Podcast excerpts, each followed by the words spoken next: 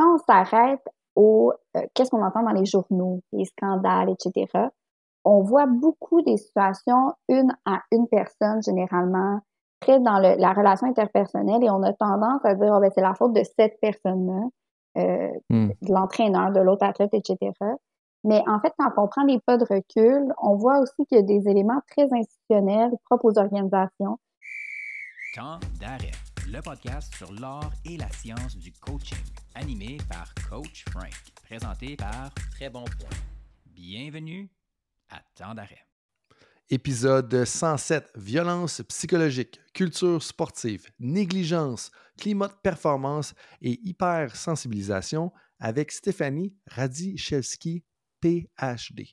Bonjour tout le monde, c'est Coach Frank qui est avec vous. Mon intention avec tant d'arrêt, eh bien, c'est de déconstruire tout ce qui touche de près ou de loin à l'art et la science du coaching parce que ma mission personnelle est de contribuer à la performance et au bien-être de tous les entraîneurs et entraîneurs francophones à travers le monde. Je pense que j'accomplis ça à travers le podcast d'un côté, mais aussi au quotidien à travers mon travail de conseiller à la performance du coaching pour plusieurs entraîneurs ainsi que ma contribution à la recherche sur le développement professionnel des entraîneurs.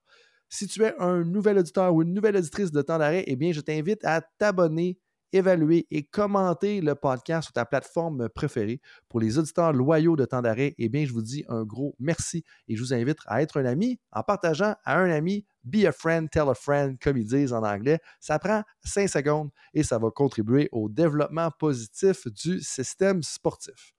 Pour l'épisode d'aujourd'hui, si tu es dans un rôle de leadership dans le sport ou que tu n'es pas sûr de où est-ce que tu te situes dans ta pratique sportive, comme moi, je suis pas trop sûr où est-ce que je me situe par rapport à la violence dans le sport, qu'est-ce qui est de la violence, qu'est-ce qui n'est pas de la violence, eh bien, je te confirme que la conversation va être pour toi.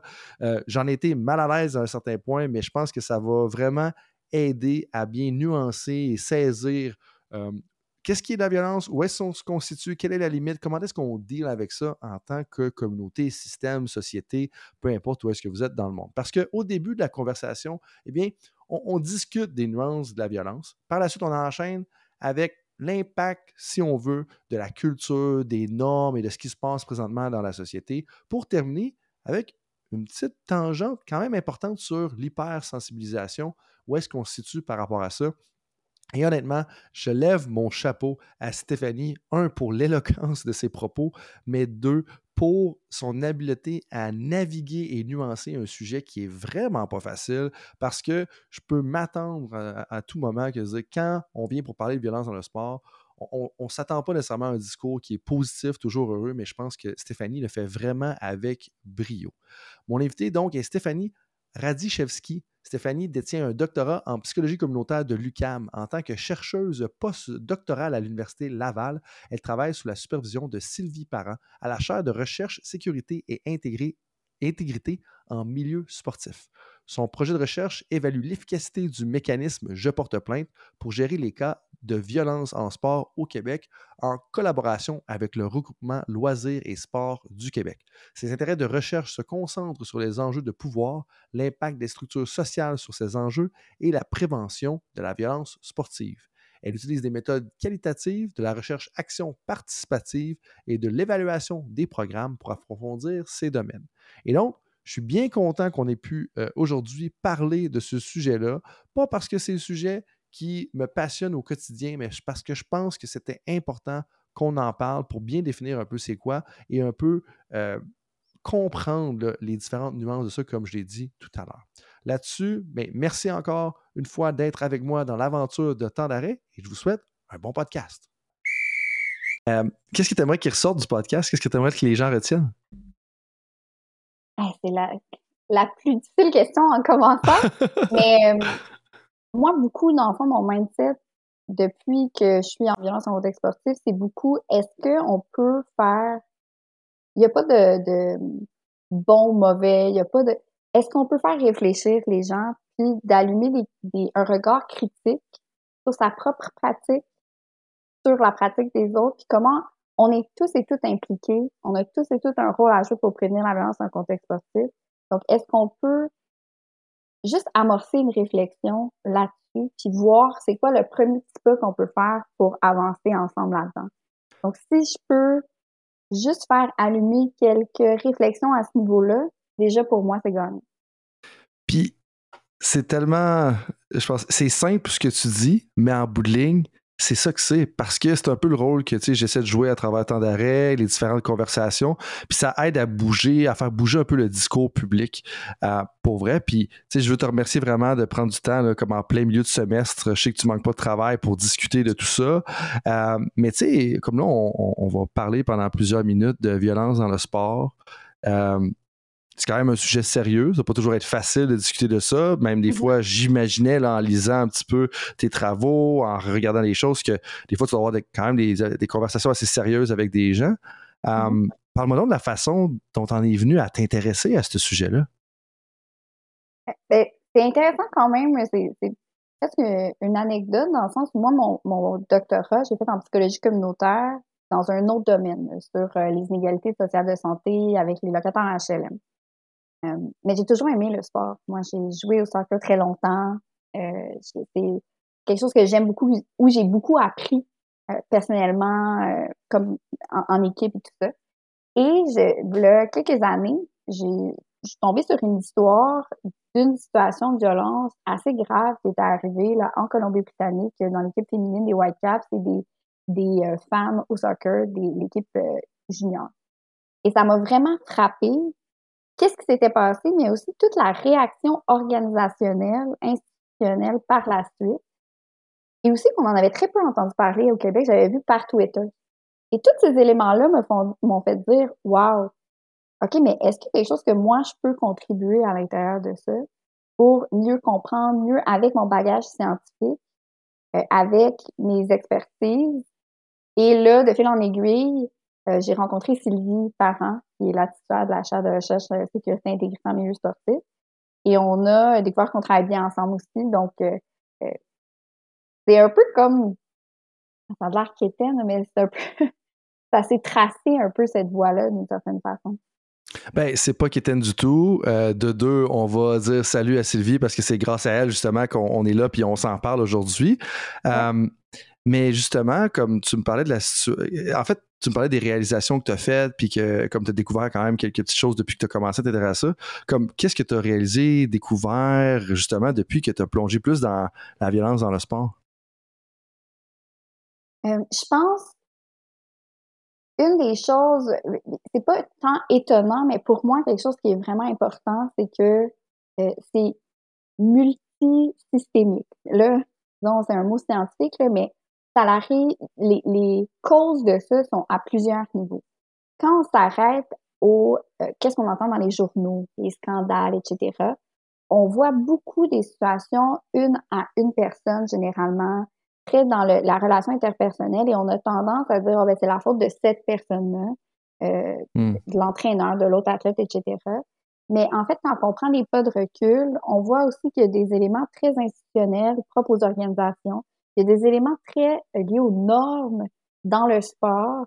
Euh, et, tout ça, ben, ça prend du temps à changer, ça prend des... Et, moi, c'est ce qui me passionne dans une certaine façon. Donc, c'est comme aussi un bon match pour moi, parce que c'est des aspects plus structurels, plus des politiques, plus des normes. Comment on s'attaque à ça? C'est là qu'on va avoir le plus d'effets, à mon sens.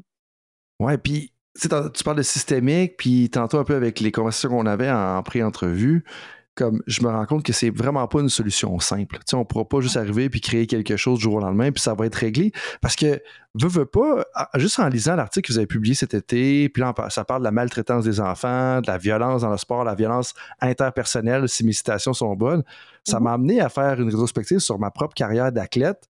Euh, même de coach, puis je suis comme, ouf, OK, la ligne n'est pas où est-ce que je pensais, de un. Mm-hmm. De deux, euh, j'ai, moi, je pensais honnêtement que la violence, c'était de la violence physique. Tu sais, comme le coach qui te pogne par les épaulettes, dans mon cas, au football. Faut dire que dans le football, la, violence est intégrée au sport, jusqu'à un certain point. Mais, tu un coach qui pogne par les épaulettes, qui te garoche sur le terrain, comme dans ma tête, ça, c'était pas de la violence.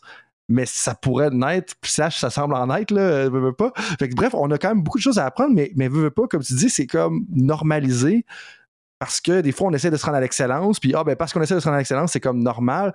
Puis, puis c'est ça le but de la conversation, puis ça qui, moi, ça m'intéresse parce que je pense que des fois, on, on, ne prend pas assez de temps d'avoir juste de bonnes conversations en long et en large. C'est ça qui est le fun du, format de, de, temps d'arrêt et de nos conversations. Puis, parce que quand on prend le temps d'avoir ces conversations-là, ça nous aide aussi à mieux comprendre les nuances qui délimitent le carré de sable. Et là, moi, de te renvoyer la balle puis te dire, comme, il est où notre carré de sable? Comme, c'est quoi les, limites? C'est, quand on parle de violence, on parle de quoi? Parce que, tu sais, je, me mets dans la peau, un, d'un ancien athlète, d'un ancien coach, de coach actuel, de dirigeant, puis c'est comme, hey, sont où les lignes? Puis même de parents, tu sais, sont où les différentes limites de tout ça? Puis c'est, pas si clair que ça. Puis du jour au lendemain, j'ai comme, hey, tu sais, je pense, en tout cas, bref, je pourrais partir pendant des heures là-dessus, puis j'ai d'autres paraboles à faire plus tard, mais comme juste définir un peu les limites du carré de sable, pour moi, ça semble tellement important. Tu fait qu'on part de où avec ça? Oui. Ben, plusieurs choses, moi, j'ai envie. Je pense aussi, j'ai écouté euh, ton, ton épisode 100 où, euh, bon, c'est quoi les, les, où on s'en va, puis qu'est-ce qui est... Effectivement, c'est très complexe. Donc, c'est un, une problématique qui est complexe. Euh, à partir de ça, il faut faire attention parce que des fois, sur des, des, problématiques qui sont très complexes, on a tendance à se dire ben je peux rien faire ou on paralyse parce que c'est trop difficile à comprendre. Euh, et, et, mes réponses aideront peut-être pas nécessairement dans ce sens-là parce que le carré de sable, il n'est pas euh, strictement délimité. C'est-à-dire qu'il y a des zones grises qui et donc là, parce que comme tu disais, la violence physique et la violence sexuelle, c'est des choses qui sont assez claires, assez bien comprises. On, sait pas mal maintenant euh, que c'est des choses qu'on ne devrait pas faire, frapper mm-hmm. un athlète en la tête s'il réussit pas son... techniquement, on le sait, ça, c'est assez bien, assez bien institutionnalisé. Après, la violence psychologique, et si on, on repart de ça, si on, on, on image, c'est quoi, comment qu'on peut la définir, euh, la violence est aussi un terme qui est euh, un terme parapluie, si on veut. On utilise plein d'autres termes. On parle de maltraitance, d'abus, d'harcèlement. Donc, ça aussi, c'est un peu mélangeant. Qu'est-ce qui est quoi? Euh, et c'est des gestes qui peuvent euh, porter atteinte à l'autre personne ou qui sont au risque de porter atteinte. Donc, hmm. je peux, oui, causer une blessure ou je peux risquer de commettre une blessure. Et ça, c'est pas en fonction de mon intention. C'est important aussi de dire ça. Des fois, c'était juste une joke ben, ça dépend aussi comment la personne le reçoit. Donc, en termes de violence psychologique, c'est vraiment tout ce qui est, euh, on peut parler à, penser à crier des injures, humilier, ridiculiser quelqu'un, euh, rejeter ou exclure volontairement aussi des athlètes. Euh, forcer aussi, plusieurs éléments qui, on a de la difficulté des fois à le conceptualiser, mais forcer des entraînements, disons, punitifs, là, vous avez perdu hier, c'était euh, ça n'avait pas de bon sens, vous allez courir euh, des suicides euh, pendant un temps excessif, pas pour l'objectif là n'est pas de améliorer la, la conditionnement physique, c'est vraiment de punir les athlètes. Ça, ça peut être considéré comme de la violence psychologique. Ensuite, la violence physique, tu as bien dit, c'est pas mal plus clair. Là. Prendre quelqu'un par un morceau de un, un casque aussi, lancer quelque chose à quelqu'un, donner une claque, attraper par le chandail aussi. Euh, donc ça, c'est toutes des choses aussi, même jusqu'à, on a fait des, entrevues avec des, arbitres. Donc ça, je sais, on est beaucoup dans l'entraînement, mais on pourrait aussi tout aborder le, volet de la violence envers les arbitres. Mais il y a même bloqué physiquement le passage à quelqu'un euh, quand il veut sortir, aller dans une salle ou, quelque part. Hmm. Ça aussi, euh, il y a un aspect d'intimidation, de, contrôle. Ensuite, sur la violence sexuelle, on, peut penser dans les justement des, les journaux, les actualités, on en a entendu parler de certains euh, abus sexuels avec contact euh, des, des, éléments assez, euh, assez clairs ou graphiques. Mais ça va aussi, c'est sur un continuum. Donc, envoyer des photos inappropriées, faire des invitations des, ou faire des commentaires sur la vie sexuelle des athlètes ou des coéquipiers de manière déplacée. Donc, ça aussi, ça peut être considéré comme du harcèlement sexuel. Donc, c'est sur un continuum de, euh, de, de, gestes qui sont posés. Euh, et ça, c'est de la violence sexuelle. Et finalement, il y a aussi des aspects de négligence. Donc, la négligence, on l'entend souvent quand c'est des parents, par exemple, donc qui négligent les besoins de leur enfant. C'est l'omission de poser des gestes. Quand on pense mmh. à, par exemple, un entraîneur, ça pourrait être d'aller contre un avis médical. Donc, on a un gros match qui s'en vient. On le sait que euh, notre athlète a eu une commotion cérébrale et que le, responsable médical n'est pas prêt à revenir au jeu, ben on va on va aller faire fi de ça puis le faire jouer quand même parce qu'on en a besoin pour gagner. Ben ça c'est de la négligence. Mm-hmm. Donc on voit un peu le portrait, c'est assez large. Pourquoi je dis ça peut être considéré, ça, où les limites, c'est que il y a certains éléments là-dessus qui vont être peut-être sur une zone grise où on, et là, l'important, c'est de faire de la réflexivité sur ses propres pratiques, de pouvoir en discuter aussi et de voir qu'est-ce qui est acceptable ou pas dans notre pratique, dans les personnes avec qui on côtoie, puis pourquoi on fait certains gestes. Mm-hmm. Ben, un, d'expliquer pourquoi on fait certains gestes, je pense que c'est une pratique qu'on devrait toujours utiliser. Comme c'est sûr qu'on peut pas tout expliquer toutes les décisions tout le temps, mais quand même qu'on devrait toujours avoir un biais vers l'explication. Mais là, tu me parles de réflexivité, pratique réflexive. Clairement que c'est quelque chose que je vais encourager. Il y a personne qui est surpris de ça. Mais de l'autre côté, moi, la chose à laquelle ça me fait penser, c'est d'avoir un dialogue ouvert avec tes athlètes. Parce que là, je reviens à l'exemple de faire des suicides après une pratique. Euh, bon, là, on fait des flashbacks à, je sais pas, c'est euh, Herb Brooks qui était l'entraîneur-chef de l'équipe, le Miracle on Ice des États-Unis en 1980, qui avait fameusement fait ça après une partie, puis là, ça avait changé le tournoi. Puis c'est là, quand tu disais tantôt, les normes ont comme validé des comportements qui, en réalité, sont de la violence. Puis, puis fait que ça, d'un, il faut comme combattre les normes. De deux, il faut juger quand est-ce que je peux être euh, discipliné, discipliner mes athlètes parce qu'ils n'ont pas fait ou ils ont, pour leur faire comprendre un message qui est important, peut-être qu'ils n'ont pas travaillé assez fort, etc. Puis mhm. c'est là que je trouve que c'est tout le temps délicat ou, pas évident. Mais par exemple, je reviens à ton exemple des suicides là, après qu'on fasse de la ligne bleue à la ligne bleue au hockey, qu'on fasse littéralement toutes les lignes du terrain après un match. Euh, tu sais, parce que là, tu dis ça peut être considéré comme la violence. Mais ben là, moi, quand tu as dit ça tout à l'heure, ma première question, c'est comme quand est-ce que ça l'est, quand est-ce que ça l'est pas? Parce que je pense que si on, commence à répondre à cette question-là, on, développe notre jugement professionnel. En réalité, ce qui est un des plus gros défis pour les entraîneurs, c'est d'avoir le jugement de dire, OK, quand est-ce que c'est approprié d'être vraiment intense, puis on pousse la note, puis quand est-ce que ça l'est pas, puis quand est-ce que c'est. Quand est-ce que. Bref, euh, j'irai dans cette direction-là.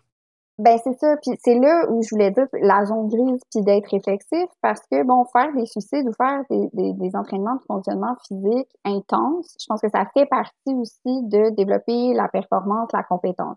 Après de faire des suicides jusqu'à ce qu'il y ait des personnes qui se sentent mal, qui veulent arrêter parce que là ils commencent à avoir des nausées par exemple ou mal à la tête et qu'on leur les empêche d'arrêter parce que ils, doivent se pousser, il y a un aspect punitif, il y a un aspect de vouloir contrôler la personne. Mm-hmm ben là, à ce moment-là, on n'est plus dans est-ce qu'on est dans le soutien du développement, est-ce qu'on a un, objectif constructif ou on est dans le contrôle, puis je veux leur montrer. Puis, faire passer un message, il y a des façons aussi constructives de le faire, puis il y a des façons où quand les, les gens commencent à dépasser, puis là, on n'est plus, là, on est dans le, le mal-être, puis même des conséquences négatives, il faut vraiment se poser des questions.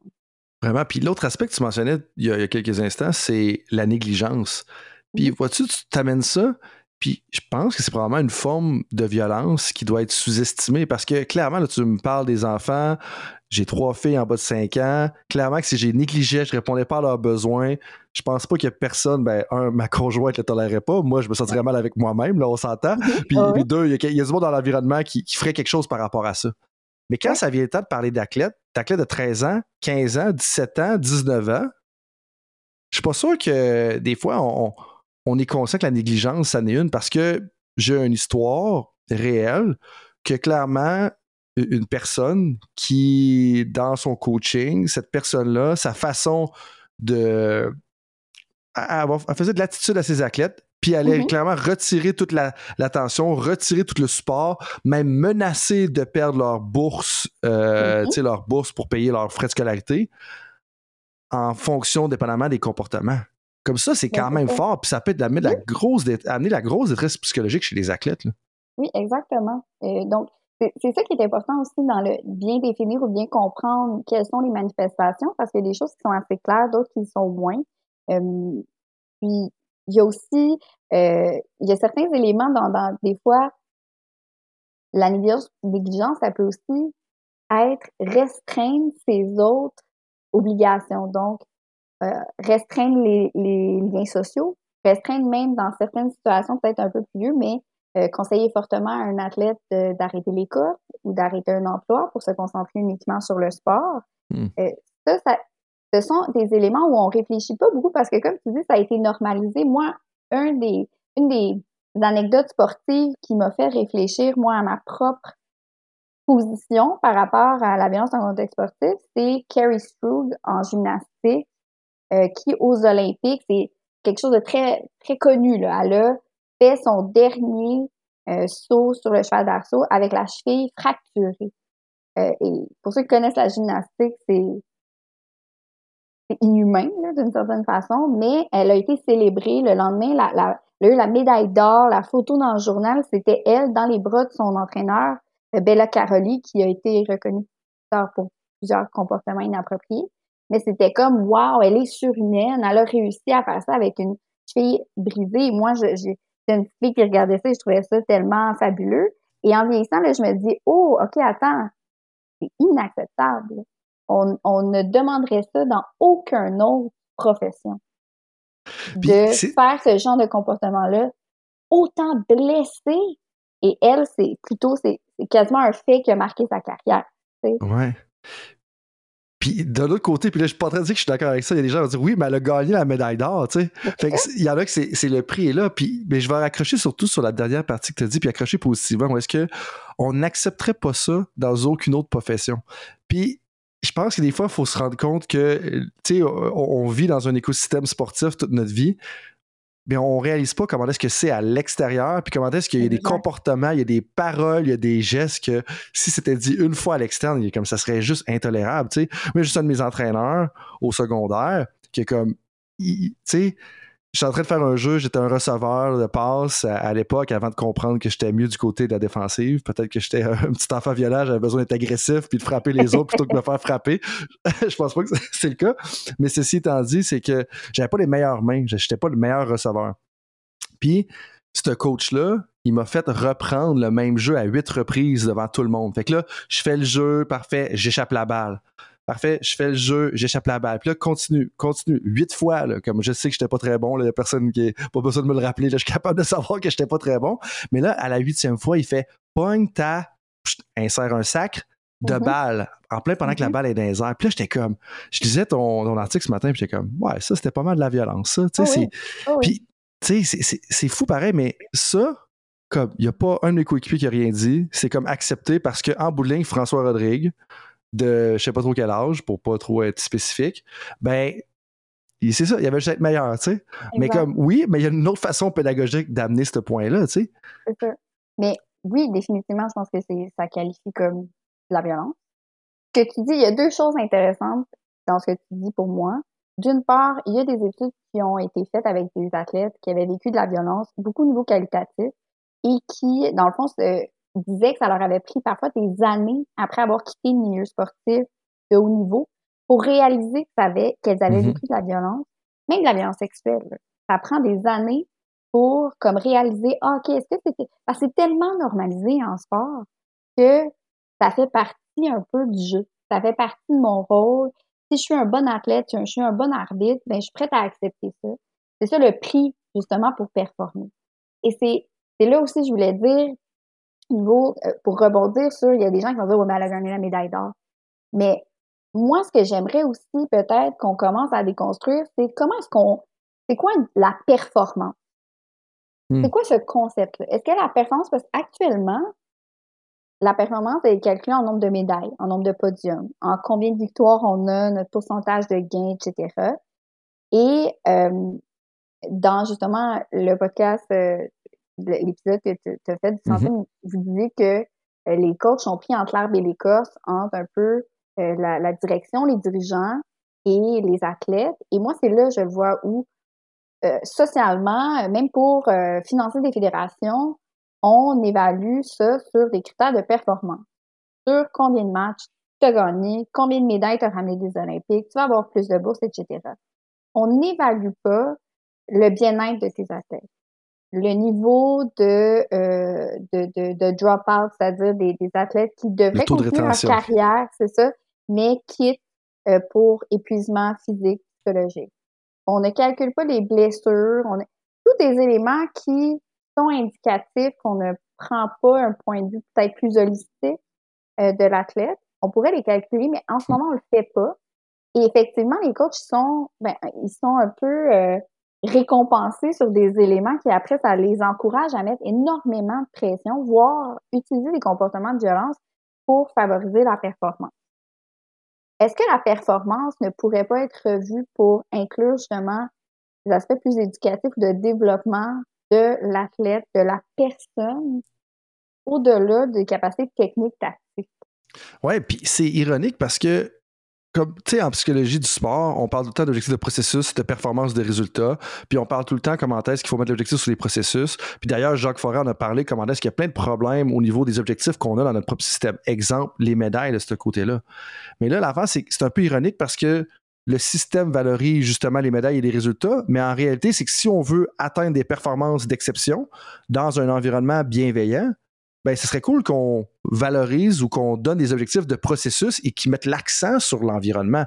Puis c'est pas ce qu'on fait en ce moment dans un climat où est-ce que oui, on va aller chercher les médailles. Puis don't get me wrong, puis clairement que je pense pas que c'est ça que tu dis non plus. Comment est-ce que oui, on veut qu'on gagne des médailles, puis oui, on veut que le Canada paraisse bien, ou la France, ou la Nouvelle-Zélande, ou le Maroc, peu importe dans quel pays vous écoutez le podcast.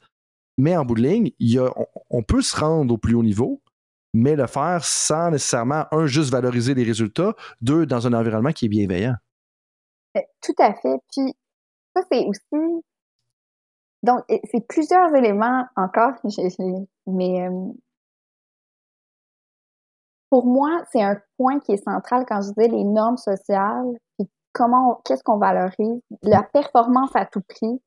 Euh, et, et, ça, pas seulement au niveau individuel, parce que pour moi, on a un athlète, on est un coach, mais on baigne dans un système. Ah. C'est pas vrai, on n'est pas né en se disant Ah, OK, euh, c'est ça notre objectif, on va gagner toutes les médailles d'or possibles. On a appris que c'est ce qui était valorisé. Je suis entièrement d'accord avec toi. Moi, je pense que le sport, il doit demeurer des aspects compétitifs au sport. Il y a d'autres personnes qui vont vouloir le faire de manière très récréative et c'est correct aussi. Mm-hmm. Mais je pense que ça devrait pas être l'unique et ultime point, pas au détriment du bien-être de la personne et de toutes les personnes qui sont impliquées. Là, on parle beaucoup de l'athlète, mais je pense aussi aux arbitres. Ils sont mhm. essentiels au sport, les arbitres, les officiels. Ça ne devrait jamais être au détriment du bien-être, du développement de la personne.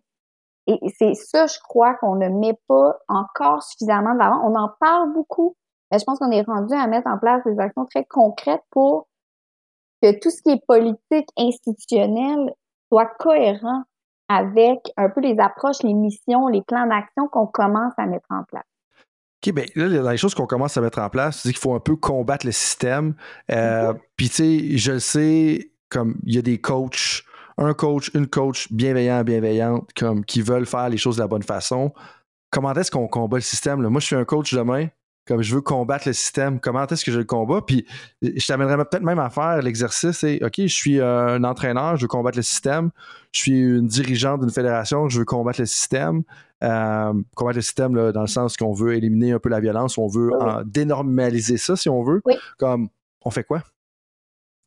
Il y, a, plusieurs choses. Donc là, premièrement, ce que je reviens à dire, c'est que ce que je disais tantôt, c'est qu'il ne faut pas non plus euh, être paralysé devant l'énormité parce que là, on dit, hey, c'est, le système, on est fait. Donc, on, il y a quand même, on peut tout trouver une petite chose qu'on peut faire, qu'on peut changer pour améliorer parce que ça va être quelque chose de long haleine. Ce sont des normes, une culture sportive. Donc, faut déjà mettre euh, ça en perspective.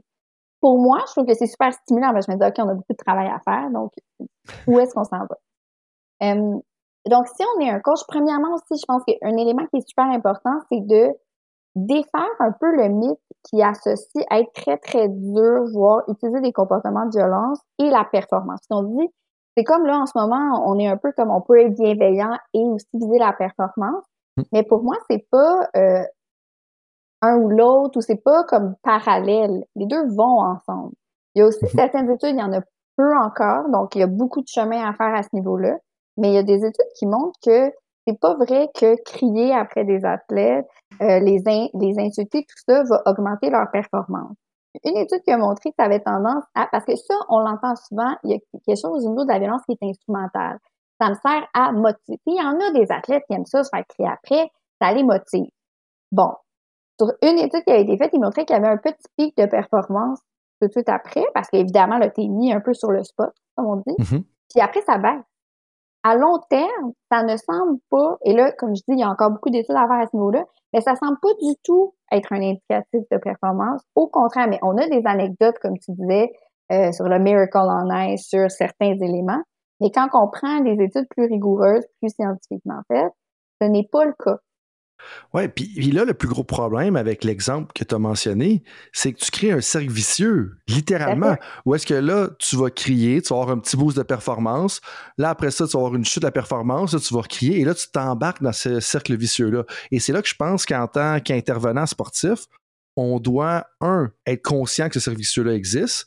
Deux, si on hausse le ton, comme de le faire par parcimonie et en dernier recours pour je ne sais pas même s'il y a une bonne raison, mais bref, euh, être parcimonieux là-dedans, mais comprendre qu'on rentre dans un servicieux et que mhm. plutôt que de rentrer dans un servicieux-là, hey, j'ai été obligé de lever le ton cette fois-ci pour avoir une augmentation de la performance. C'était une erreur, j'aurais pas dû faire ça, avoir la réflexion, et là dire probablement que je devrais revoir mes stratégies d'enseignement et où mhm. aller approfondir mes stratégies d'enseignement et où revoir mes méthodes d'intervention.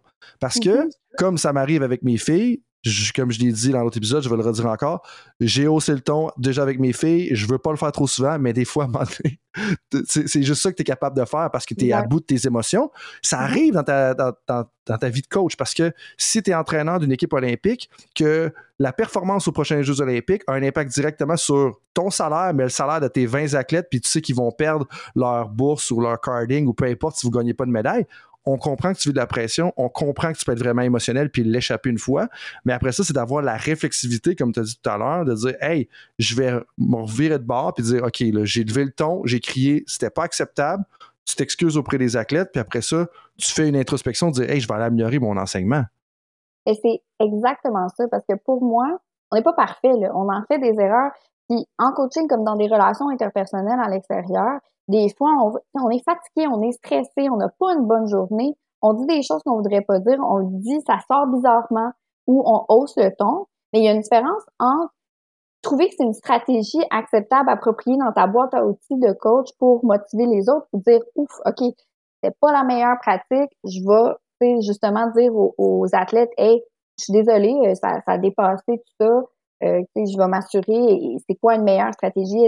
Parce qu'il y avait quand même on, avait une pratique difficile, qu'est-ce que vous en pensez? Puis d'être, comme tu disais tout à l'heure, dans un dialogue et dans la réflexivité de OK, oui, effectivement, c'est pas approprié.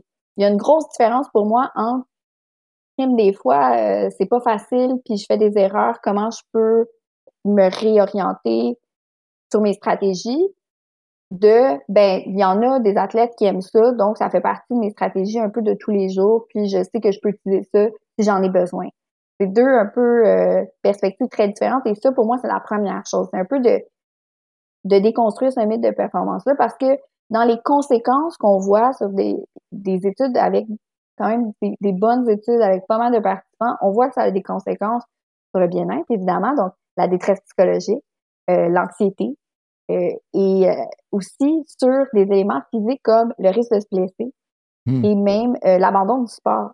Donc, ça, c'est tous des éléments qui nuisent à la performance.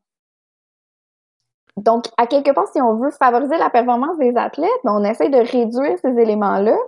On a un contrôle, on a ce levier-là qu'on peut voir comment on peut utiliser une approche qui est peut-être plus constructive.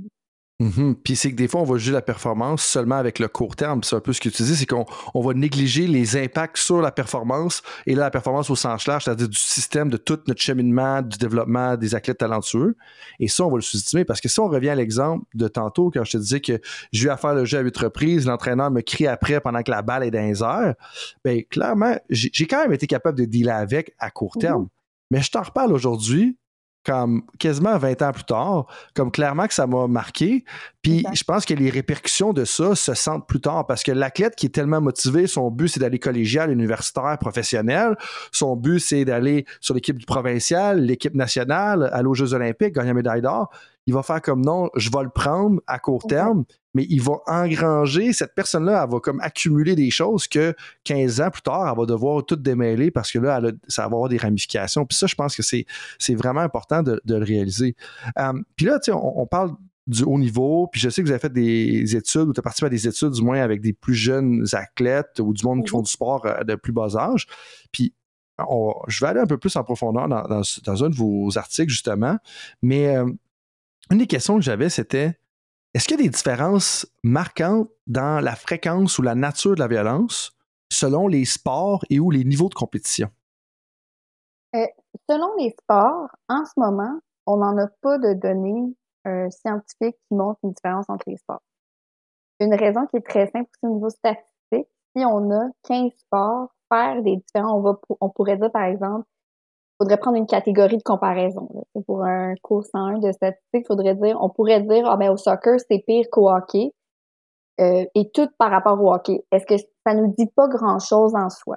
Mm-hmm. Quand on fait sur des, des, fréquences, on voit que ça existe dans tous les sports. Il n'y a pas un sport qu'on a vu qui avait les athlètes disaient non, moi, ça, ça m'est jamais arrivé. Donc, je dirais que c'est plutôt, et c'est pour ça que je dis au niveau systémique, ça fait partie des, des normes du sport, de la culture sportive. Euh, et, pour moi, c'est quand même important de le souligner parce que des fois, euh, on entend parler plus de certains sports que d'autres. Notamment dans les, dans les derniers temps, on a beaucoup entendu parler de hockey. Et mm-hmm. il y a certaines personnes qui disent, mais c'est pas juste au hockey. Mais évidemment que c'est pas juste au hockey. Par exemple, la, Fédération nationale de gymnastique s'était fait suspendre son financement avant Hockey Canada. Euh, et c'est mm. deux sports qui sont très différents. Donc, peut-être que ça se manifeste un peu différemment dans certains sports, euh, mais il y en a présent dans tous les sports. Au niveau de la performance, au niveau de performance, euh, au niveau de compétition, il y a certains, selon certaines études, euh, oui, il y a des facteurs de risque pour certains types de violence. Mais encore là, c'est pas de dire que ça n'existe pas dans le, niveau, disons, récréatif, mais il y a certains facteurs de risque qui augmentent le risque de, faire de, de, vivre de la violence, notamment le fait de, de, vivre une spécialisation active. Donc, hmm. le fait que quand on est plus jeune, donc avant l'âge de 10 ans, on a choisi un seul sport, on a fait, on fait un certain nombre beaucoup d'heures de pratique sportive par semaine ou qu'on peut avoir été amené à déménager de chez nos parents à un jeune âge pour le sport. Ça, ça place euh, l'athlète un peu plus à risque. Donc, on voit certains éléments, euh, mais toutefois, dans d'autres études, on voit que c'est plutôt le niveau provincial parfois peu, où les gens sont plus à risque de vivre ou de commettre de la violence par rapport au niveau international ou récréatif pour certains types de violences. Donc, ah c'est très hein? complexe et nuancé. Euh, donc, certaines hypothèses qu'on a à ce niveau-là, c'est que peut-être au niveau provincial, on est un peu entre deux. Donc, peut-être que là aussi, vivre de la pression de on veut monter euh, au prochain niveau, qui est au niveau national, international. Donc, c'est très contextualisé. Il y, a, comme des contextes où ça l'influence différemment le type de violence. Euh, mais c'est là de façon générale, dans tous les niveaux, dans tous les sports. Je serais curieux de savoir si les gens sur les équipes provinciales vivent plus de stress parce que quand tu dis ça, je me dis, ah, OK, pourquoi?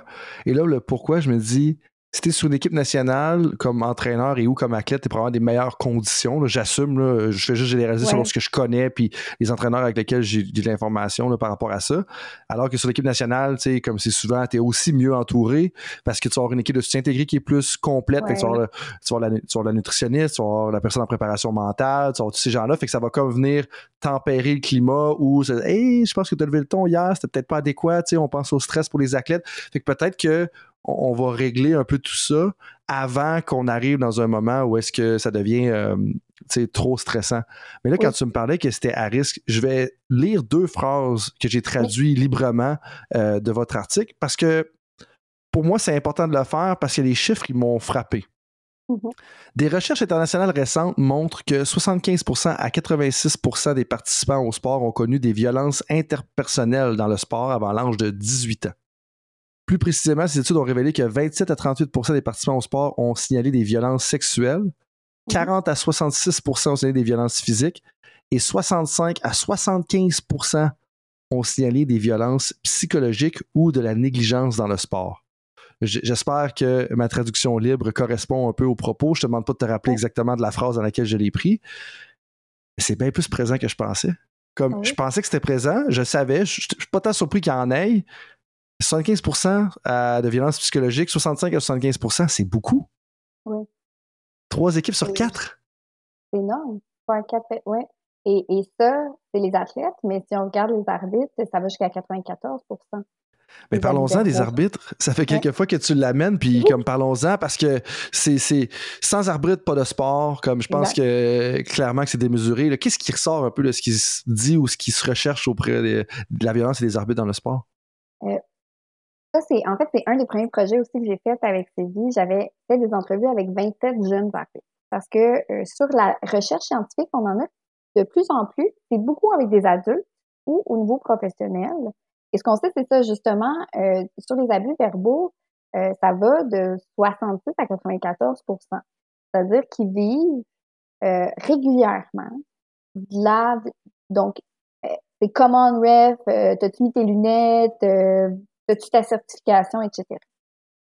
Et chez les jeunes arbitres, les 27 nous ont dit effectivement où ça nous arrive et ils nous avaient dit que qui appelait de plus faible intensité, donc justement, se, se, faire un peu insulter, les bras dans les airs, euh, se faire crier après, ça l'arrivait régulièrement, donc à tous les un ou deux matchs, et des événements plus intenses où il devait euh, expulser quelqu'un, euh, donner un avertissement ou même appeler la police, ça arrivait moins souvent, mais disons une à deux fois par saison. Là, je parle de jeunes de 14 à 20 ans quand on disait tout à l'heure, il n'y a aucun autre contexte où on accepterait qu'une personne avec une cheville fracturée rentre au travail.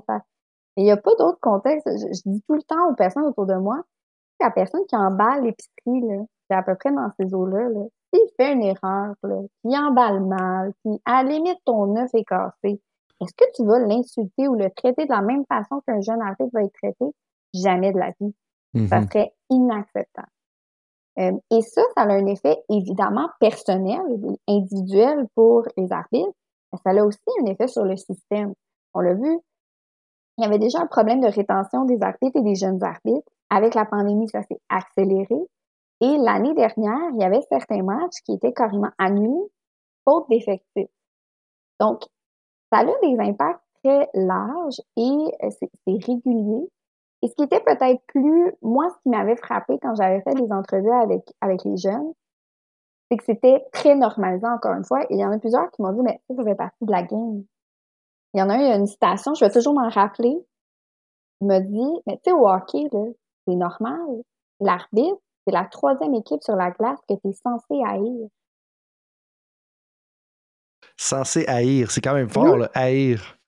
Et, et presque toujours des jeunes qui étaient dans le sport avant, qui ont évolué comme athlètes, mm-hmm. donc qui ont appris un peu ces comportements-là, cette normalisation-là, qui deviennent ensuite arbitres, souvent pas nécessairement pour la paix, pas très des conditions euh, super euh, géniales, parce qu'ils aiment le sport, ils veulent contribuer, ils veulent continuer à être impliqués. Et on a souvent tendance à aussi euh, banaliser leur travail, trouver peut-être que c'est plus facile, euh, alors que c'est extrêmement complexe à être arbitre. Je ne sais pas si cette expérience-là. Ben, moi, j'ai été arbitre pendant une saison au football. Euh, j'ai arbitré du Benjamin, peut-être, donc 13 euh, ans, 14 ans. C'était pas tellement difficile à arbitrer, selon moi, à cause justement que ça se passe pas super vite, c'est pas comme c'est quand même simple. Puis au football, tu es très compartimentalisé. Mais j'ai des histoires d'arbitre de d'autres sports, donc le baseball et le hockey excusez-moi, là, mais là, OK, ça se passe vite en s'il vous plaît. Puis au baseball, c'est facile là juger les prises là, de ton salon quand tu regardes les Blue Jays puis les Astros puis de voir le beau petit carré là, quand tu es à TV. Là. Mais va te mettre en arrière du catcher, vois la balle à 80 000 à l'heure, 70 000 à l'heure, 60 000 à l'heure, peu importe descendre, fais le bon jugement, comme c'est pas aussi simple que ça a l'air. Puis je pense que au hockey, comme tu dis, je me rappelle d'anciens étudiants dans mes cours que je me rappelle, ils voulaient quasiment faire des drills juste pour coacher des arbitres parce que c'était sa passion, l'arbitrage. Puis comme il faisait ça par passion, comme tu dis, il était passionné de la game, puis tous les petits détails, puis les petits règlements, puis ces choses-là. Fait que souvent, pour que tu te ramasses arbitre, c'est pas parce que tu un senti, c'est pas parce que tu veux la gloire, c'est parce que tu es vraiment passionné de la game. Tu veux t'assurer que la game joue. Tu comprends que dans le système, si on veut que du monde puisse jouer au hockey, comme toi, tu as joué au hockey, ça en prend d'autres. Fait que moi, le feedback que j'ai, c'est que, un, souvent, les gens, ils pensent que la job est beaucoup plus facile qu'elle l'est vraiment. Euh, puis, oh, en fait, j'ai passé à un de mes meilleurs amis, c'est un arbitre que j'avais complètement oublié pour les besoins. Mais il dit, c'est quoi? Le plus gros problème avec les arbitres, Frank, il me dit ça souvent. Il dit, le monde ne connaît pas les règlements. Comme ils ne connaissent pas les règlements. Puis c'est pas juste comme pas juste le monde des estrades. Il dit Tu serais surpris le nombre de coachs qui connaissent pas les règlements. Comme ils n'ont pas pris le temps de lire les règlements et tout ça. Et ça, ça amène que ça amène des frustrations, mais en bout de ligne, c'est pas juste de la frustration, c'est peut-être un peu de l'incompétence de la part des entraîneurs ou de certaines personnes. C'est-à-dire que je devrais prendre le temps de lire le livre des règlements, tu sais. Ouais. Et aussi, l'autre chose qui me vient en termes un peu de, normes, c'est ils n'ont pas droit à l'erreur. Donc, on voit ça comme hmm. étant beaucoup plus simple que cela en réalité. Moi, j'ai arbitré au soccer. Je peux dire que ton point de vue sur le terrain, le positionnement, ça se passe très rapidement. c'est complexe. Même, même arbitrer des, des tout petits, là, que tout le monde suit le ballon, il y a quand même, faut que tu sois concentré. Disons que tu es fatigué cette journée-là, on, en a un travail. Là. Moi, j'arrive, je peux pas dire que je suis à 100% à tous les jours. Il n'y a pas quelqu'un en arrière de moi pour dire, hey, cette erreur-là, comme on leur donne pas place à l'erreur, alors que justement, souvent, c'est des jeunes, c'est leur premier métier qu'ils font. Et mm-hmm. ils sont vraiment, ils sont en position d'autorité par rapport à des adultes. C'est aussi un contexte qui est inédit. On voit pas ça dans d'autres contextes. Donc, il y a comme, pour moi, il y a ça. Et si je reviens, je refais un tour à les solutions, qu'est-ce qu'on peut faire, qu'est-ce qu'un coach peut faire. Mais justement, je pense qu'individuellement, il y a toute cette portion réflexive de se questionner, de, de réfléchir quand il arrive différents éléments, aller s'outiller si on en a besoin, mais aussi d'être dans le dialogue et l'ouverture d'en parler plutôt qu'être dans la fermeture. Je pense que ça, ça peut beaucoup aider. Au niveau aussi, puis ça, c'est des programmes qui sont en train de se développer en Europe, qui vont éventuellement aussi sur lesquels on aimerait travailler à la chaire de recherche. Mais euh, des formations pour euh, les témoins actifs, ou en anglais, on appelle ça des bystander approach, mm-hmm.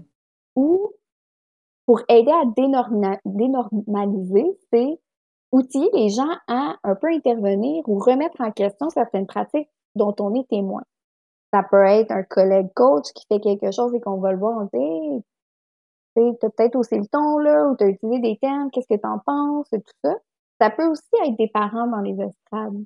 Hmm sont témoins parce que ça, c'est aussi un facteur puissant quand il y a deux, trois parents dans les estrades qui sont très intenses, mais il y en a 15, 20 autour qui ne disent rien parce qu'ils sont gênés, parce qu'ils savent pas comment, parce que ça a été normalisé. Donc, ça a toujours été ça dans les arénas de hockey. Donc, pourquoi je dirais quelque chose? Est-ce que quelqu'un dise une chose où, hey, ça pourrait être ton fils qui est en train d'arbitrer? Mm-hmm. Ça peut faire réfléchir la personne. Ben, ça prend du courage pour euh, justement parler dans des environnements, puis il y a des personnes qui sont certainement plus à l'aise que d'autres. Puis ça me fait penser à quelque chose que je regardais quand tu regardes un peu des. Quand tu sais, mettons, tu es avec tes. je regardais, mettons, une vidéo qui parlait de quand tu es avec tes amis, puis qui vont dire des commentaires inappropriés sur qu'on parle des, enjeux de diversité, puis des, mm-hmm. d'inclusivité ou des choses comme ça. Tu fais juste, hey, buddy, t'es-tu vraiment sérieux, là? Tu sais, juste mm-hmm. dire une petite phrase comme ça, t'es comme, ah, OK, oui, ça, ça saisit. Là, c'est avec tes amis, peut-être quand tu as une conversation. Mais justement, comme qu'est-ce qu'on peut faire ou quand on est un témoin actif, on est dans un environnement, soit dans un coaching staff, dans les estrades. Euh, est-ce que tu as un exemple peut-être à nous partager de qu'est-ce qu'on pourrait faire ou qu'est-ce qu'on peut faire pour justement, juste peut-être réveiller la personne, faire comme euh, excuse-moi, mais comme peut-être pas approprié ça, tu sais. Puis c'est peut-être pas une bonne façon de le faire, ce que je viens de dire aussi. Là. Non, mais je pense que qu'est-ce que tu dis, euh, c'est tout à fait vrai. Je pense que dans, c'est ça, dans, entre parents, moi, euh, quelque chose que j'avais entendu justement dans les jeunes artistes qui nous avait dit qu'un son grand-père avait été le voir à euh, et il y avait quelqu'un qui, faisait des commentaires et tout ça, puis c'était revenu pas, puis il avait dit justement, ben c'est mon petit-fils. Donc là, évidemment, on peut pas nécessairement tout faire ça, on n'est pas nécessairement lié à l'arbitre, mais de dire, justement, ça pourrait être ton fils. Mm-hmm. Il est jeune, on peut lui donner une chance. C'est peut-être juste, donc ça, euh, c'est un élément. Sur le coaching staff, ben, je pense que ça dépend aussi des relations. Après, euh, tu sais, les relations de pouvoir, ça existe aussi au sein d'une organisation. Donc là aussi, euh, on, parle beaucoup de... Et ça, c'est peut-être quelque chose de... Ça fait longtemps qu'on parle et peut-être j'aurais dû en parler au début, mais peut-être, j'aurais quasiment envie de te poser la question, toi, quand je, te parle de, violence en contexte sportif, c'est quoi un cas typique? Qu'est-ce que tu penses qui est le plus frais? Là, tu as lu des articles, fait que Ouais, non, je veux dire vraiment ce que je te, je sens bien, là, euh, ce que je t'aurais dit probablement avant. Moi, j'aurais dit, puis je veux, je veux dire, je l'ai écrit dans mes notes, puis dans mes préparations, dans mes questions, c'est le criage après la clette.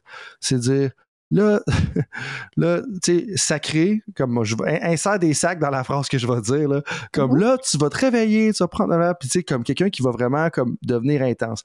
Des cas que j'ai entendus qui sont vraiment appropriés, c'est du lançage de bouteilles, euh, pétage de bâton sur un mur, tu sais, les classiques, les boys, si on veut, là, tu sais, comme ça. Ça, j'ai entendu plusieurs histoires, mais je pense pas que c'est plus fréquent. Mais je pense que le plus fréquent pour moi, selon moi, ça va être hausser le ton avec un langage péjoratif envers l'athlète. C'est ce que je t'aurais dit. Mais, fait oui, tout à fait. Je pense que là, sur la violence psychologique, c'est vraiment ce qui est le plus fréquent.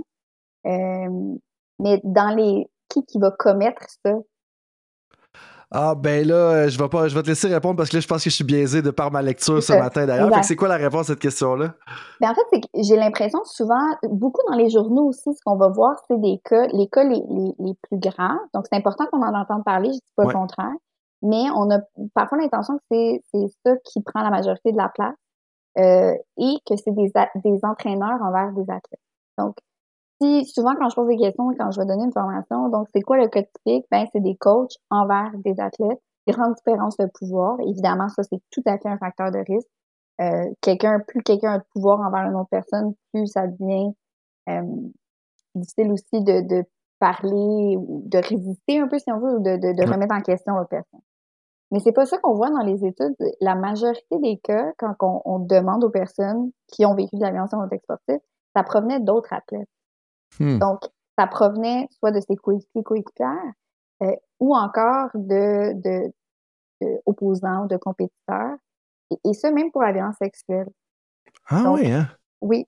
Donc, et c'est pour ça, des fois, que j'aime un peu déconstruire aussi, dire, OK, mais attendez, là, oui, les coachs, définitivement, les coachs ont un grand rôle à jouer, de par leur propre comportement qu'on doit parfois réviser.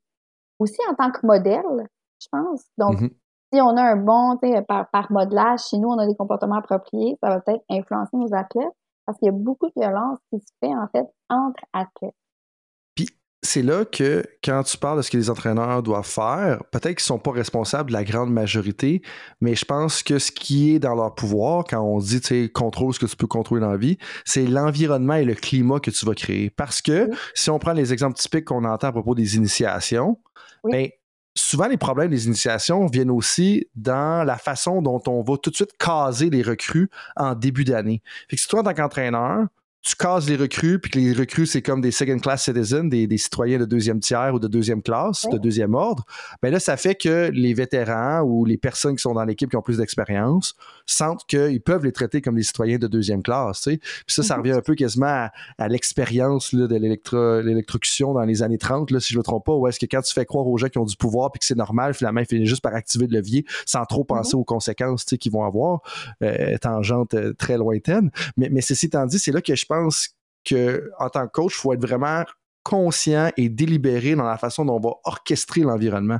Puis tu sais, mhm. tout à l'heure, tu parlais que comme ça se fait atteindre la performance dans un environnement bienveillant, tu sais, puis ça, c'est les mots que j'avais utilisés, puis tu leur phrasé d'une autre façon.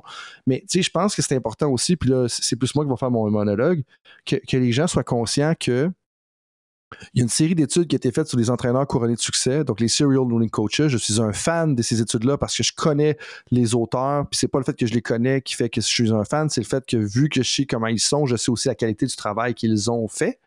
Et puis, ils ont regardé 100 entraîneurs qui ont entraîné des athlètes à avoir gagné deux championnats ou plus dans deux contextes différents ou deux médailles d'or ou plus dans deux championnats différents, dans deux contextes différents. Et le thème central de ces personnes-là, c'est qu'ils ont une poursuite incessante de l'excellence. Clairement qu'ils veulent gagner, ils veulent se poser des questions, ils veulent faire ça, mais pas au détriment de la santé mentale et de la santé physique des athlètes. Puis ça, c'est comme une fausseté qui est propagée dans le monde du sport où est-ce que tu peux pas gagner si tu es trop soft. Non, tu peux peut-être gagner à court terme si tu es très dur, mais ça va être très difficile de gagner à long terme et de t'assurer. Puis à long terme si tu ne prends pas soin de la santé mentale et la santé physique des athlètes. Exactement. Puis, justement, je pense que tout est un peu lié dans le sens où que tu disais sur euh, quel, pour moi, c'est un climat instauré, le coach est un peu le leader. Donc, c'est lui le responsable aussi de mettre un climat qui va favoriser ou non comment les athlètes vont, vont interagir ensemble. Il y a mm-hmm. des choses sur lesquelles ils ne contrôlent pas, mais en même temps, des fois, c'est aussi facile de dire Ah, ben, pour les initiations, on n'était pas au courant. Ou, ben, il y a, des fois, on peut prendre des rôles proactifs aussi de dire voici comment on, nous, on considère que ça devrait être fait. Puis on ne tolérera pas de, de déviation par rapport à ça. Mm-hmm. Le respect est là. et, et, pour moi, c'est c'est ça aussi la clé, d'être comme un modèle. Et c'est une figure tellement d'influence, tellement importante dans la vie des, surtout des jeunes. Je pense que ça a un impact à, très long terme, peut-être même au-delà des performances. Donc, c'est ça mm-hmm. aussi de. Pour moi, les coachs peuvent aussi jouer ce rôle-là d'éducateur, de modèle, au-delà de sur le terrain, il y a quelque chose de très positif à voir là-dedans, même si c'est une grosse responsabilité. Euh, après, et, si on, continue dans les solutions, je pense qu'il y a aussi du soutien à y avoir. Pas la seule et unique responsabilité des entraîneurs. Et, ce que je disais aussi, c'est on est tous et toutes impliqués à l'intérieur de ça. Toutes les personnes qui prennent part dans le contexte sportif, dans le système sportif, jusqu'aux personnes qui écoutent des matchs à la télévision mais qui ne pratiquent pas, aux parents, aux athlètes, aux arbitres, aux gestionnaires. On a des questions à se poser puis à voir comment on contribue ou pas. Mm-hmm. Euh, moi, je suis une grande fan euh, de soccer. Je vais voir des matchs CF Montréal. Ben, comment on crie après l'arbitre? Euh, ben, je participe pas à ça, premièrement. Puis j'essaie de dire, hey, gang, c'est vraiment une faute d'arbitrage? Est-ce qu'on on aurait cette réaction-là si la faute était inverse contre l'autre équipe? Mm-hmm. Euh, est-ce qu'on est-ce qu'on chialerait autant? Euh, c'est pas grand chose, je vous dirais, parce que bon, j'ai pas changé les foules au stade Saputo, mais c'est des ben, chacun a son part à, sa part à jouer. Exactement. Mm-hmm. Dans les petits pas, dans les petits éléments qu'on peut mettre en place ou essayer. Est-ce que tu as d'autres, euh, peut-être exemples de mesures ou de politiques qui ont été efficaces, qui ont été déjà faites? Tu sais, comme moi qui connais pas grand-chose dans le sujet, comme qu'est-ce qui a peut-être déjà été fait, qui a été comme justement démontré comme étant efficace pour réduire la violence dans le sport? Je dirais qu'on est au tout début de ces types de recherches-là. Euh, on était beaucoup, les, données de prévalence pour identifier l'ampleur du problème sont assez récentes. C'est depuis 2016 à 2023 qu'on a eu vraiment des études avec beaucoup de gens euh, qui étaient assez solides pour permettre d'identifier les, les chiffres dont tu parlais tout à l'heure. Donc là, on est maintenant à, OK, maintenant qu'on sait ça, qu'est-ce qu'on en fait? Comment on intervient? Les programmes sont en train d'être développés, euh, mais ça doit être évalué. Donc, il y a ça aussi. Euh, il n'y a pas beaucoup d'évidence actuellement. Par contre, il y a bon des, éléments au niveau de. Il faut que ça soit multiniveau. Donc, comme je disais, c'est multisystémique, donc il doit avoir des, des actions à tous les niveaux. Donc, oui, est-ce qu'on veut offrir des outils, des formations aux entraîneurs, par exemple? Tout à fait. Je pense que mm-hmm. euh, dans l'idée de mieux les outils, mieux les soutenir, mais ça ne sera pas suffisant. Même si on formait tout le monde, ça ne sera pas suffisant parce qu'on demeure dans le, système de gagner à tout prix où on récompense la performance. Ouais, puis c'est aussi, tu sais, si je peux ajouter mon grain de sel au niveau de l'apprentissage, je pense que de voir qu'une formation, c'est une finalité qui va réduire la violence dans le sport, c'est un peu myope comme vision de la situation. Tu sais, on ne va pas beaucoup à long terme d'un comme ce que les gens vont retenir, à quel point les gens vont être concentrés là-dedans. Euh, puis tu sais, c'est beaucoup plus une question de climat et d'environnement. Puis on peut pas changer un climat, bâtir une culture, changer une culture par une formation. C'est plus par un discours, un, tu sais, à la limite, un podcast va avoir plus d'influence sur la culture qu'une formation jusqu'à un certain point. Et puis, c'est les discours, puis c'est justement les propos. Puis, je pense que la formation pour les, témoins actifs, ça, je pense que ça peut quand même avoir un gros impact sur la culture parce que si on est 4-5 personnes dans les estrades autour d'une partie de hockey qui a un peu cette réaction-là, ben justement, ça va avoir quand même un effet rapide là, sur la foule. Puis, je pense que, comme tu dis, on est au début, puis c'est quand on va réussir à tourner le coin, c'est quand on va avoir un petit 10-15% de la population qui va être convaincue, là, ça va revirer de bord rapidement. Mais justement, nous, au Canada, c'est une chose qui est implantée en ce moment très. Euh, qui est quand même très implantée, là, je veux dire ça même, dans la formation des entraîneurs. C'est la fameuse règle de deux, the rule of two. Euh, on en est où par rapport à ça? C'est-tu parfait? C'est-tu la meilleure solution? Euh, qu'est-ce qu'on sait par rapport à la rule of two, la règle de deux? Scientifiquement parlant, à ma connaissance, il n'y a pas d'études qui ont analysé l'effet de la règle de deux. C'est-à-dire que moi, en tant que chercheur, je peux pas dire est-ce que c'est efficace, est-ce que c'est pas efficace. Et c'est un bémol que j'aimerais souligner parce qu'on a tendance parfois, avec beaucoup de bienveillance, d'une volonté, on se dit, il y a un problème, on va mettre en place une action qui nous semble tout à fait logique. On, on veut réduire, si on met deux personnes tout le temps présent, ça semble logique qu'ils vont s'autogérer. Mais est-ce que ça a réellement un impact sur la diminution de la violence? C'est pas évalué en ce moment, donc on peut même pas le dire. Et c'est aussi le cas de plusieurs programmes de formation. On en développe, il y en a qui existent depuis un certain temps. Par mm-hmm. exemple, le US Center for Safe Sport, qui a été développé en 2017. Excellent centre pour des ressources, pour euh, c'est un, un, endroit où on peut déposer des plaintes également. Euh, encore une fois, à ma connaissance, il n'y a pas d'article scientifique qui est publié sur l'évaluation de ces processus-là. Mhm. Donc, comment est-ce qu'on sait est-ce efficace ou non? Mais plus que ça, qu'est-ce qui est efficace ou pas? Quoi dans le processus fonctionne ou pas? On ne le sait pas réellement. Euh, Ça, ça, c'est fou, tu sais, parce que la- l'affaire, que je voudrais pas qu'il arrive avec ça, c'est de dire que là, on a implanté une politique qui est pas basée sur des données probantes. Ça, on on peut s'entendre là-dessus. Elle a peut-être des bienfaits. On semble, ça semble logiquement dire, suggérer que ça va être bénéfique. Mais ce que je ne surtout pas qu'il arrive, c'est qu'on se ramasse dans 10 ans, on est pogné avec cette règle-là. Puis en bout de ligne, on l'a accepté comme dans nos mœurs, mais en réalité, c'est pas basé sur des données probantes. Parce qu'il y a plein de comportements, tu vois, dans la médecine, plein de choses qui étaient en fait néfastes pour les patients dans la médecine au début des années 1900 jusqu'à même 1950, 1960, 1970, qui ont été longtemps acceptés dans la médecine, on va dire qui est un champ d'études plus avancé que le coaching. Oui. qui était en fait néfaste pour les patients. Et là, il ne faut pas se ramasser avec quelque chose comme ça parce qu'encore une fois, dans la règle de deux, comme il y a une dynamique de pouvoir, c'est naïf de penser qu'il n'y a pas une dynamique de pouvoir, puis que si on est avec deux athlètes ou un parent bénévole, etc., c'est probablement mieux qu'elle est tout seul. Si tu jamais tout seul avec les athlètes, il ne peut pas avoir de violence sexuelle. Ben, il peut pas, il devrait moins en avoir, en tout cas. Euh, et puis, c'est peut-être encore propice, par exemple, à la violence psychologique et à la violence, euh, toutes, toutes les autres formes de violence. Euh, Surtout quand on considère à quel point c'est normalisé et que même chez les parents, il, y a, il y a aussi des études qualitatives Ouais. qui montrent que les parents acceptent beaucoup de comportements de la part de coach ou de parce que eux aussi veulent la performance de leur de leurs enfants, puis ils pensent que c'est comme ça qu'on va y arriver. Donc, c'est ça qu'on doit réussir à défaire et par est-ce que la règle de deux réussit ça? Ben, pas nécessairement si les personnes ne sont pas outillées pour intervenir ou pour être témoins. Ouais. Donc, c'est un peu, mais après, c'était souvent ce genre de, de pratiques-là, c'est les pratiques les plus faciles à mettre en place à court terme, comme les formations, Mm. par exemple. Ça se met plus facilement en place ça que changer une loi ou changer une culture sportive où c'est Ben comme oui. par quel bout on prend ça. Et c'est pas négatif en soi. Pour moi, des fois, on doit agir vite, c'est urgent, on fait quelque chose.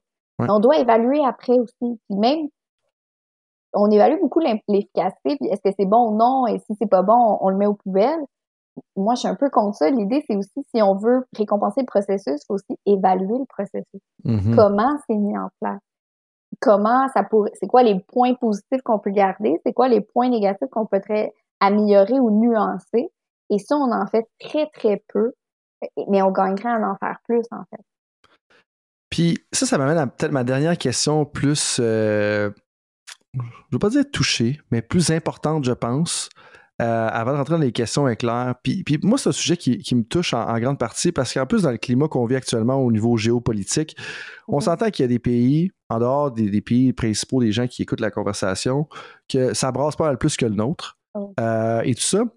Euh, Qu'est-ce que tu aurais à dire aux gens qui pensent qu'on est peut-être dans un air de, de- d'hypersensibilisation, qu'on est peut-être trop fragile, qu'on est peut-être trop sensible?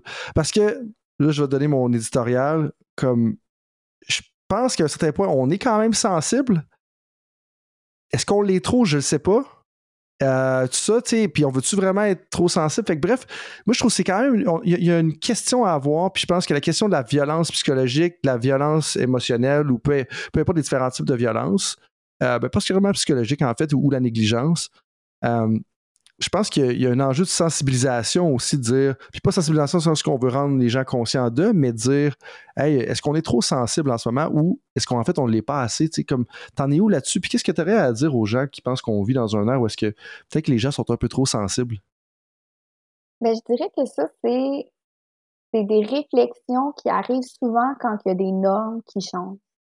Euh, parce que si on fait, par exemple, la référence, avant les enseignants, par exemple, nos grands-parents à peu près, euh, ils utilisaient des comportements de violence, ils sortaient la règle. Et euh, quand ça a changé, maintenant, il y a des comportements qu'on n'accepterait plus du tout. Et, et c'est le genre de comportement, de commentaires qu'on dit, ah, c'est c'est rendu sensible, là, les jeunes de, par exemple, ma génération, à l'école, on n'a plus le droit à rien leur dire, etc. Donc, et après, ça est devenu une norme. Et là, maintenant, ma grand-mère, elle serait horrifiée si, à l'école, son arrière-petit-fils euh, se faisait taper ses doigts avec une règle. Donc, je pense qu'il y a une partie de ça que c'est nous qui digérons un peu le changement des normes, qui sont comme, Colin, c'était pas comme ça dans mon temps. Moi, je m'en suis sortie. Fait que pourquoi que ça change? Je pense qu'il y a un, un élément de ça. Après, est-ce qu'on est trop sensible? Moi, j'ai plutôt tendance à toujours être du côté des personnes qui, vont avoir souffert. Euh, mon oreille mmh. est plutôt de ce côté-là. Et je me dis, et, peut-être que moi, je suis sûre, euh, je suis hyper sensible de par les gens que j'ai entendus, les gens que j'ai lus, mais je dirais que la souffrance qui a été causée à des personnes, que ça cause encore à des personnes, je pense pas qu'on est hypersensible parce que mm-hmm. ça cause la réelle souffrance. et si on est de bonne foi dans, un, dans une perspective de réflexivité, pas d'être dans dès qu'on fait quelque chose de négatif, c'est fini, on se fait mettre à porte. On, c'est pas ça l'idée. L'idée, hmm. c'est on, oui, on change. Comme société, on est en train de changer. À l'intérieur du sport, à l'extérieur du sport aussi. Oui, le changement, c'est dur. Ça fait peur. Euh, on n'est pas bon comme l'être humain n'est pas très bon dans les changements. C'est pas confortable. Euh, mais on veut aller de l'avant. Je pense que tout le monde s'entend pour dire on veut que le milieu sécuritaire soit un endroit où on a du plaisir, où c'est il n'y a pas personne qui quitte parce qu'il se sent pas bien et où on peut aller performer, mais pas au détriment justement de notre bien-être. Ben là, rendu là, il faut qu'on se questionne en tant que communauté. Puis peut-être qu'il y a des ajustements à y avoir au niveau de la sensibilité dans certaines situations, mais je dirais que de manière générale, non, je pense pas qu'on est hyper sensible. Mmh puis, tu sais, quand tu dis que tu as tendance à être du côté des gens qui ont souffert, moi, je l'amène à des gens, des fois, tu vas parler des gens qui sont dans des populations plus, tu vas dire, marginalisées, tu sais. Mm-hmm. Puis quand tu parles à ces gens-là, puis que tu connais un peu leur background, tu as tendance tout le temps à plus comprendre leur perspective, puis justement à être sensible. Puis de l'autre côté, comme je pense que j'abonde dans ton sens où est-ce qu'on doit être sensible aux gens, puis des fois, c'est pas à cause que ça change que c'est une mauvaise chose. Tu sais, en bout de ligne, je suis parti à rire quand tu as dit l'exemple des, des grands-parents où est-ce qu'ils étaient à l'école, puis quoi que la règle, parce que un, il y a des personnes dans, dans, ma famille, je sais pas, qui ont été enseignants, puis que c'était comme normal, euh, mhm. puis tout ça. Mais j'ai aussi une, une grand-parent où est-ce que cette personne-là était dans cette époque-là où est-ce que c'était normal, puis était comme ça fait pas de sens, moi je le fais pas. Puis, mhm. tu sais, comme là, tu arrives aujourd'hui, puis elle était comme vraiment avant-gardiste, tu sais, comme elle avait, elle a jamais fait ça alors que c'était comme normalisé. Là. Puis je riais dans le sens que ce serait vraiment pas drôle, mais imagine quelqu'un qui fait ça aujourd'hui, la réaction que ça l'aurait, ben tu sais. Puis c'est ben là, mais pour ça, il faut être sensible à la condition des enfants, puis voir comment ça va aller. De l'autre côté, par exemple, moi, le, le, biais que je vais avoir, puis la chose, je pense, qui est importante aussi, je pense qu'il faut quand même éduquer les athlètes à faire le filtre dans le message de l'entraîneur. Parce que des fois, un, l'entraîneur vit beaucoup de pression. C'est un rôle très complexe. Je pense que 95% des entraîneurs sont bien intentionnés. Puis s'ils ils créent de la violence ou ils font de la violence, c'est pas toujours de façon, euh, vraiment pas de façon intentionnelle. Tu revenais aux intentions tout à l'heure. Mais je pense aussi que des fois, on doit éduquer les athlètes à percevoir pas comment le message a été dit, mais qu'est-ce qui a été dit dans ce message-là, puis c'est quoi ce que mm-hmm. l'entraîneur essaye de faire? Je comprends que si à chaque jour, il crie après avec des termes péjoratifs, avec des sacres à l'intérieur, c'est de la violence, je suis pas en train de dire ça, mais que s'il y a une fois que ça arrive, faut pas juger une personne pour une action sur. Il ne faut pas nécessairement que ça nuit le portrait de l'ensemble de son œuvre pour une action qui a dépassé les bornes. Puis je pense qu'il faut quand même, en tant qu'athlète, ou nous-mêmes éduquer les athlètes à dire comme faut comprendre qu'est-ce que l'entraîneur essaie de nous dire comme tu dis depuis le début, je pense, puis c'est ce que j'adore de ton message, c'est que la solution à ce problème-là, elle a plusieurs niveaux, elle a plusieurs couches. Oui, clairement qu'il faut changer les normes au niveau de la culture. Je pense que les athlètes ont leur rôle à jouer, les parents ont leur rôle à jouer, les entraîneurs ont leur rôle à jouer, les administrateurs ont leur rôle à jouer dans l'évaluation des programmes, comme tu le mentionnais. Puis je pense que si on fait ça, en tant qu'athlète, de s'assurer que oui, on est on est sensible, on se laisse pas marcher sur les pieds, mais on est capable de pardonner peut-être une erreur de temps en temps si ce c'est pas une, erreur capitale. un entraînement. Vas-y. Si je peux me permettre. Ben oui, vas-y, vas-y. Ce que tu dis, c'est vrai, mais pour que ça, ça soit vrai, il faut aussi que la relation avec le coach le permette.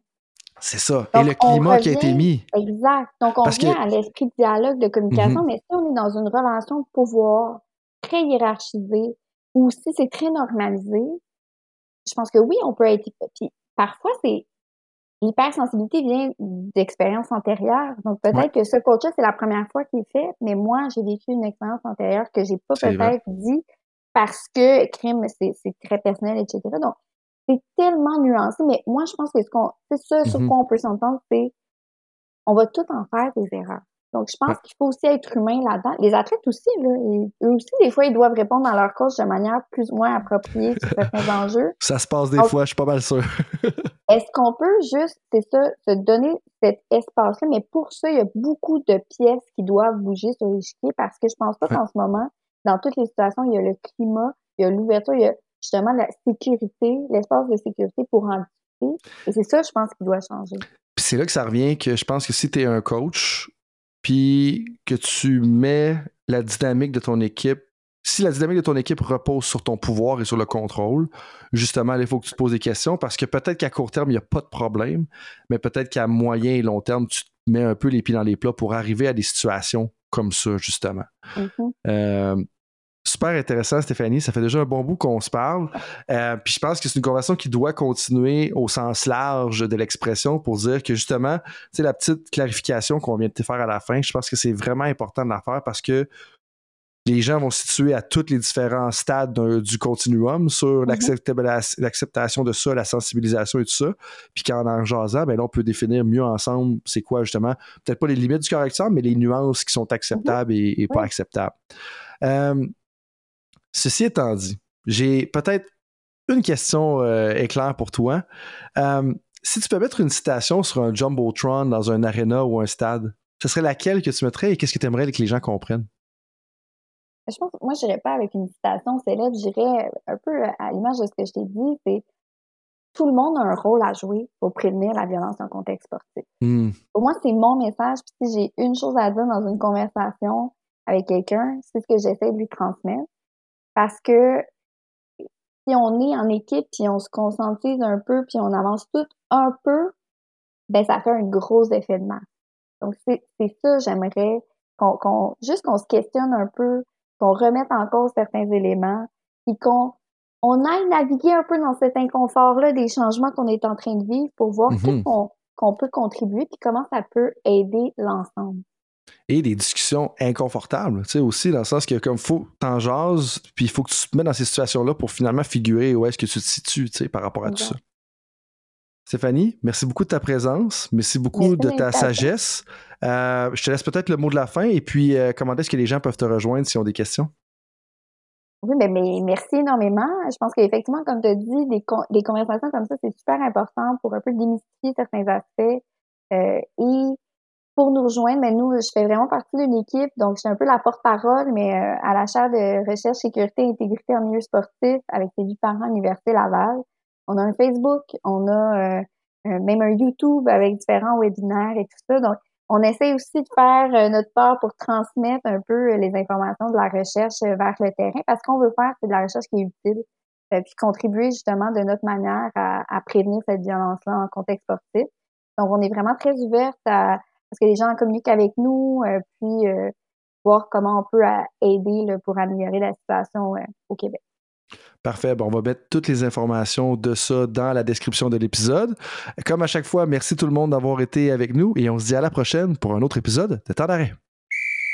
Salut tout le monde, c'est Coach Frank avec un petit rappel pour vous avant que vous partiez pour vos autres projets de la journée, que ce soit une pratique ou un entraînement. Est-ce que vous voudriez recevoir une petite réflexion de ma part par courriel?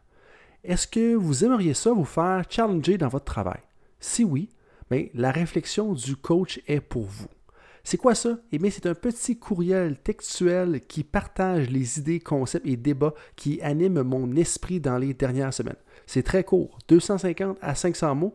Et donc, si vous voulez recevoir ce genre de courriel qui va susciter de la réflexion, eh bien, visitez le drcoachfrank.com dans la section Contact et inscrivez-vous. Sinon, eh bien, je vous dis à la prochaine et merci d'être avec moi dans l'aventure Temps d'arrêt.